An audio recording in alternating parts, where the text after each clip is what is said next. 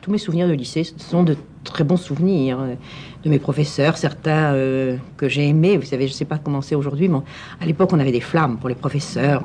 Euh, quand je repense rétroactivement, même des sentiments très, très forts qu'on pouvait avoir pour tel ou tel camarade de classe ou amitié, par le sentiment que ça dépassait un investissement affectif, mais, mais qui remplissait la vie.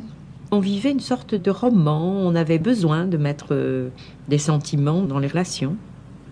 Mais ce lycée, j'en revois euh, les cours euh, qui avaient ce, charme des, petites cours de lycée avec une, il y avait une grande glycine dans la cour des petits où on montait parce que c'était le, le, tronc très noueux, n'était pas dangereux, il faisait partie de notre vie cet arbre.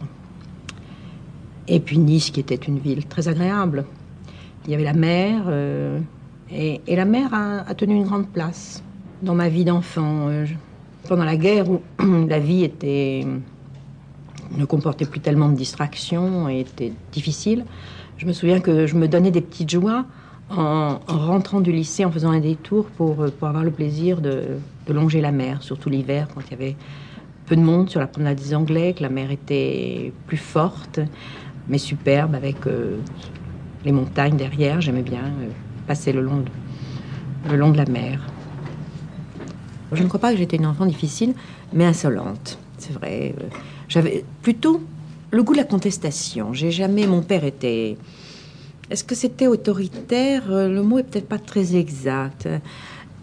Je crois que mon père euh, estimait que les parents sont des gens qui ont, par principe, toujours raison. Et donc, du moment que mon père ou ma mère disait quelque chose, je devais l'accepter. Et je dois dire que là, euh, même très jeune, euh, j'ai eu beaucoup de mal à me faire à ça. Euh, j'estimais que j'avais droit à mon libre arbitre, que j'avais droit à avoir ma propre opinion sur, sur les gens et les choses. Alors, c'était des discussions sans fin, mais sans fin. Et mes frères et sœurs, enfin mon frère et mes deux sœurs, à la fois avaient une certaine admiration de mon envie de discuter, parce que même probablement en eux-mêmes, ils, ils avaient envie de discuter. En même temps, ils étaient énervés et trouvaient que j'exagérais, enfin sûrement, mais, mais me poussaient de temps en temps. Et puis me poussaient quand vraiment ils avaient envie de dire quelque chose et qu'ils n'osaient pas. Ça devenait un jeu. Et puis ça devenait, si vous voulez, je crois que quand on discute comme ça, on finit par euh, s'enfermer dans sa propre opinion et qu'elle n'est pas forcément la, bonne. Enfin, c'était la discussion euh, permanente, mais très fréquente, oui. L'insolence. Euh, ce qui se terminait, mon père me disait, mais tu vois, ça qui est rouge, si je dis que c'est vert, tu dois admettre que c'est vert. Alors ça, c'était pour moi euh, pas possible, mais vraiment euh, insupportable. Toute ma vie, au fond, je crois que je pars en guerre. J'aime ça.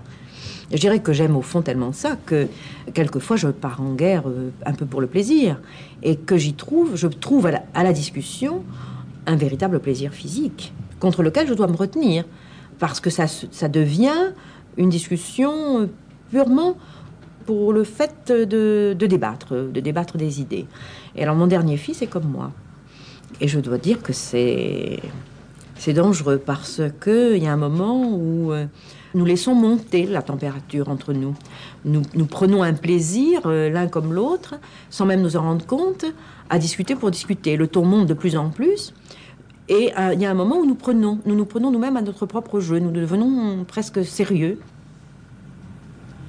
Là, j'en suis venue tout de suite à parler de mes enfants, de mes rapports avec mes enfants, et je parlais de maman.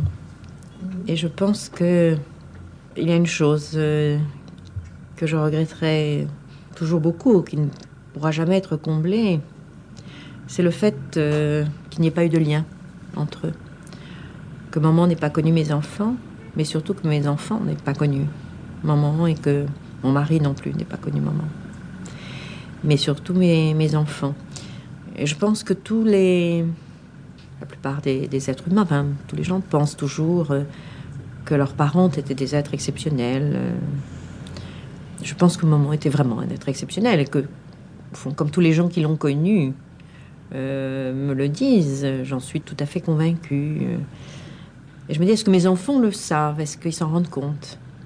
Et je voudrais tellement qu'ils en soient convaincus. Moi, je ne sais pas leur en parler, et puis je pense que c'est pas moi qui peux le, leur dire. Et maintenant, les gens qui l'ont connu.